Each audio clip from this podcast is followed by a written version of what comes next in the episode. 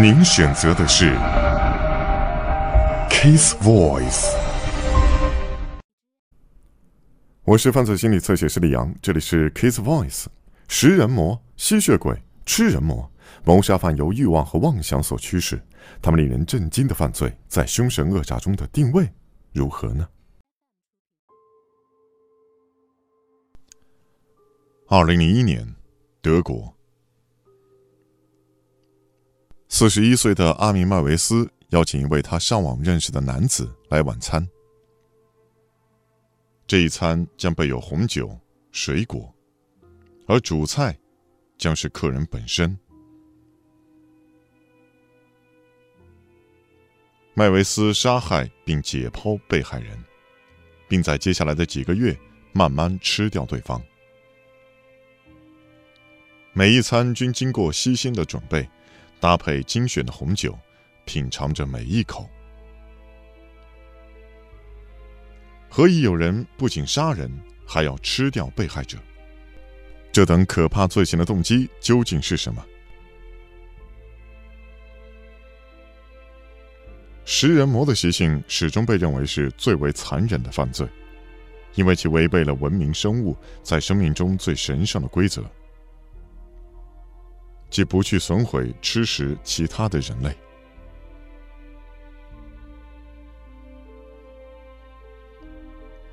一九六九年，阿明·麦维斯是个快乐的孩子，白天和两个同母异父的兄弟一起玩耍和盖模型屋。但是阿明的世界瓦解了，在他刚过六岁生日没多久，他父亲离家，再没回来过。同年，阿明同母异父的兄弟抛弃他，去和生父同住。阿明万念俱灰，只剩他和跋扈的母亲住在一起。从此，他的日子里没有欢乐，只有当佣人的份儿。在母亲的紧盯之下，麦维斯在破烂的家里有做不完的事儿。母亲不让他跟邻居的小朋友玩耍。尽管已经到了一九七零年代，阿明上学仍被逼穿传统的皮短裤，他被同学嘲笑。几乎没有朋友的阿明很孤单，开始发展出恼人的习惯。他花很多时间解剖洋娃娃，一段段将之分解。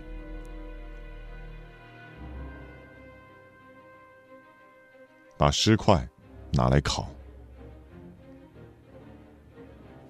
阿明迷恋着人体，他幻想出一个兄弟，也开始遐想着解剖尸体和吃人肉。他的神秘幻想随着时间愈演愈烈。麦维斯是暴力欲望的写照，甚至可以回溯到他的早期人生。他的母亲展现出的控制。以及父亲和兄弟离开后，他与世界的脱钩，都逼使他执迷于一个唯一能让他快乐的世界，也就是幻想出的世界。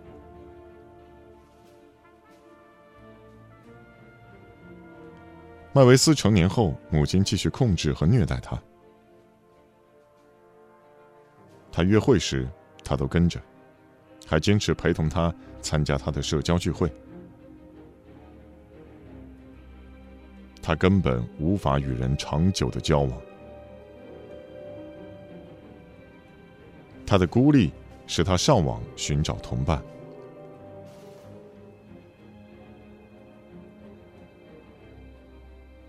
他儿时对食人魔习性的幻想转向带有性爱色彩。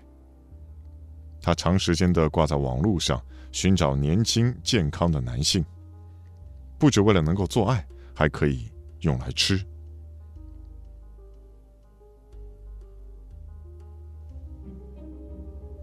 一九九九年，麦维斯三十七岁时，母亲过世。脱离了母亲的掌控，他生活的焦点从被奴役转为让自我满足。他在网络上张贴广告，寻找愿意让他吃的受害者。他的电子邮箱是个古希腊字，意为“食人魔”。麦维斯的幻想世界变得更加的怪异，这是因为他孤立于同龄人之外，以及他无能和任何人进一步的交往。为了处理这无法承受的损失，麦维斯寻找象征性的修复此损失，方法是把自己变成另一个人。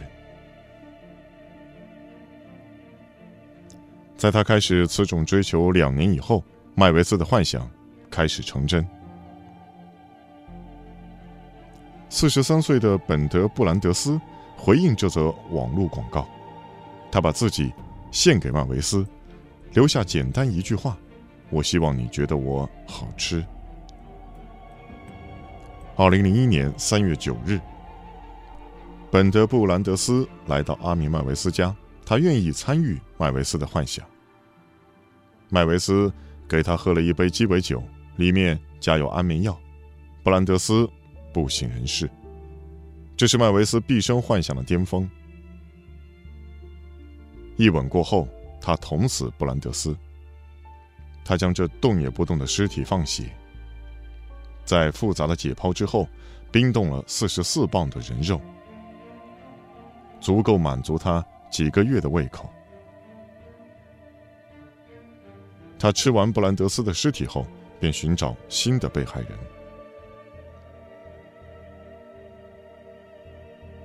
杀害布兰德斯五个月后，麦维斯发出了新的广告，他征求另一名自愿的被害人。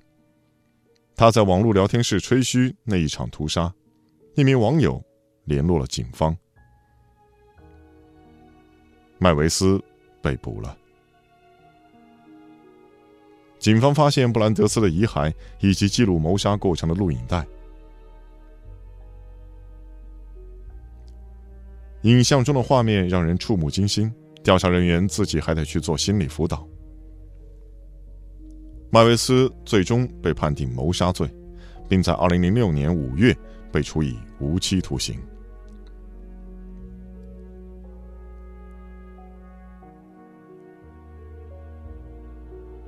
麦维斯展现出了许多迹象，属于以幻想与自我为导向的杀手。他缺乏精神变态的倾向，而他在谋杀前后与过程中的理性行为，是他与其他人的不同之处。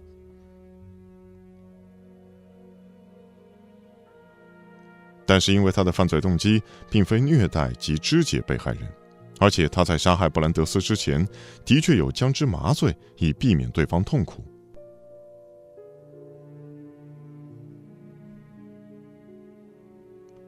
苏联，一九四零年代。安卓奇卡提洛的父亲说，他哥哥在饥荒时被人杀死，拿来吃掉了。奇卡提洛开始幻想杀人来吃，他这吃人肉的幻想一直延续到成年。他最终屈服于自己的欲望。从一九七八到一九九零年，奇卡提洛残害了五十二名妇孺，将其谋杀、肢解，有些还吃食。这被视为苏联史上最残忍的纵欲犯罪。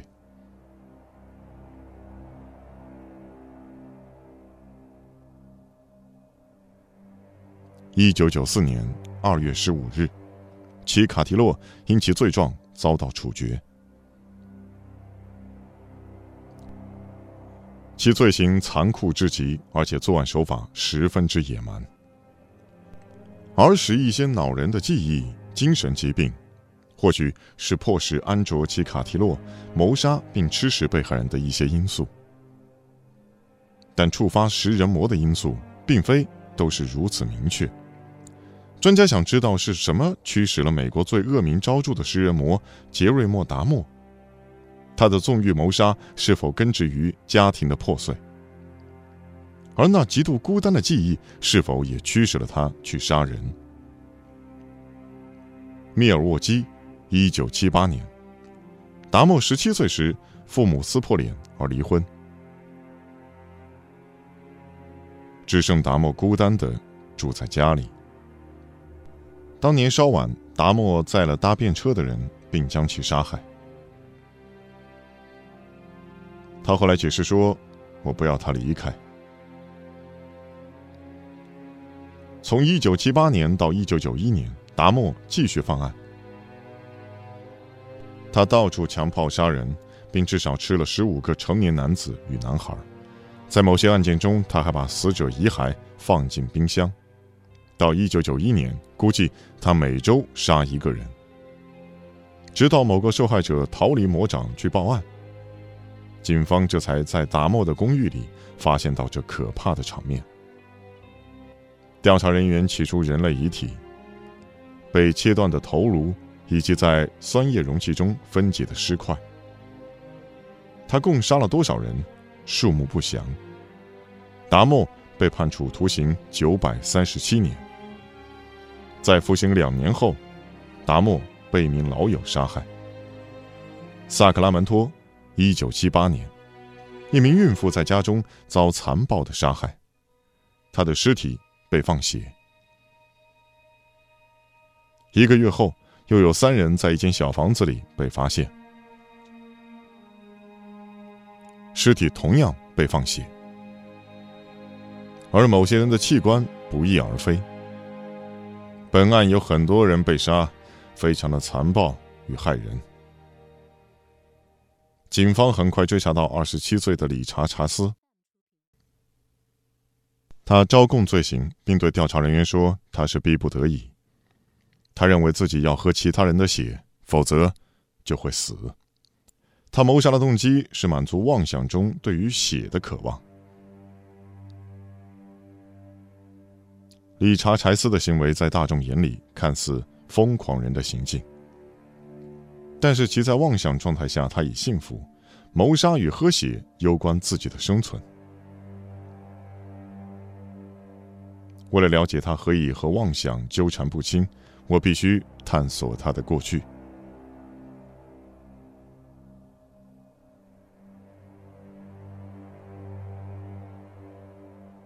一九五零年五月二十三日，理查·柴斯生于萨克拉门多中产阶级社区一个不快乐的家庭。他的父亲要求严格，而他的母亲。患有妄想症，她指控丈夫不忠，终日以泪洗面。父母把怨气都发泄在年少的柴斯身上。柴斯的母亲逼他吃东西，直到快撑死为止。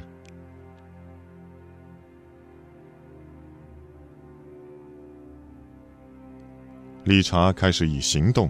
来发泄，他开始虐待肢解动物，将它们分尸，把遗骸埋在后院。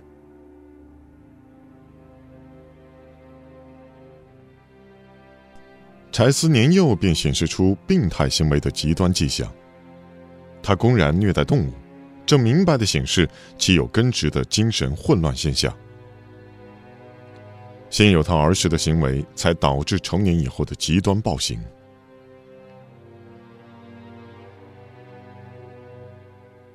成年的柴斯开始显示出精神病迹象，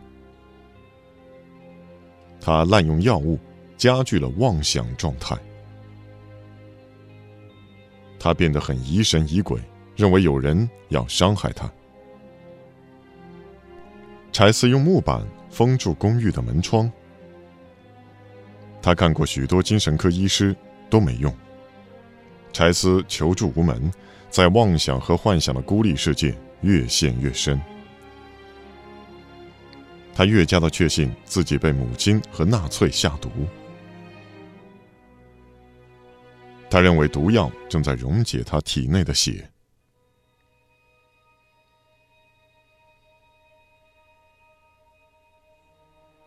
他开始宰杀动物。喝血，补血，这是试图维持自己生命的妄想。柴斯怕自己会死，把兔子血注射进自己的血管，他被送进医院。医师诊断柴斯患有精神分裂症，并苦于身体妄想。身体妄想专注于身体功能与感官的扭曲，或是自己的外貌。通常这会导致患者确信自己有病、不正常，或是渐渐在改变。以理查·柴斯而言，他认为自己被下毒，血液正在蒸发。不到六个月后，柴斯出院。医院的心理学家认为他对自己或社群不再具有危险。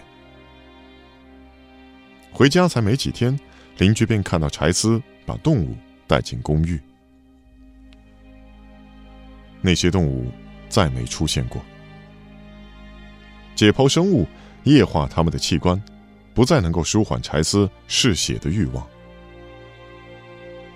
就连一些治疗过和让柴斯出院的医院人员都知道，他为了追求嗜血会做出什么事。我认为理查·柴斯现在找小动物下手，杀死他们。喝他们的血，而他将进阶到比较大的动物，最后会找上人类。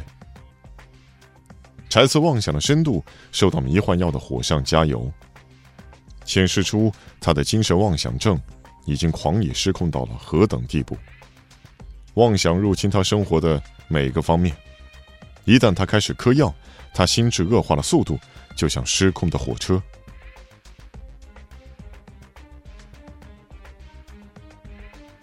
但是食用了动物的血和器官后，他的妄想依然持续。柴斯开始寻猎血液的新的来源。柴斯游走林里，寻找他要杀的第一个人。一九七七年十二月二十九日，未加示警，柴斯便在自家前院开枪打死一名男子。柴斯当场逃跑，没喝到被害人的血。警方后来查出他与这起谋杀的关联。脑中有声音逼迫他去喝血。柴斯继续在萨克拉门托徘徊，寻找更多的受害者。一个月后，警方发现了一处可怕的场景：萨克拉门多一间小屋子里有三具被肢解的尸体，地点就在柴斯家附近。一名被害人遭到粗暴的解剖，并被放血。他在生前与死后皆遭到连续的暴力性侵。此犯罪残暴的本质，就连老辣的警员都很震惊。调查局建立了犯罪侧写：二十五岁左右的白人男性，身形消瘦，营养不良。警方。接连接获几条线报，指向柴斯。理查·柴斯被捕。柴斯被控以六起谋杀案。这些犯罪的残忍本质以及吸血鬼习性的恼人本质，引来加州各地媒体的关注。在几次的精神评估后，柴斯被认定为神志正常，尽管医师认为精神分裂症助长了他的妄想。但是法庭认定柴斯有能力明辨是非。经过四个月的庭审，柴斯被判定六起一级谋杀罪，他被判处死刑。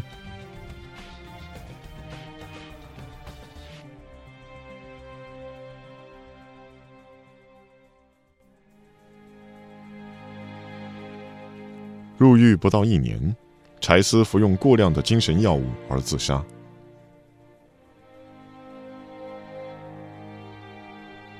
尽管理查·柴斯被诊断有精神分裂症，但是他并未按时服药。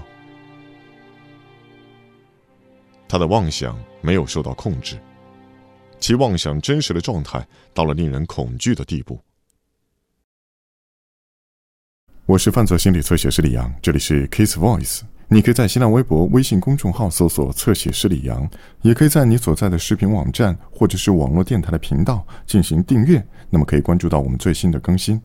感谢你的关注，谢谢。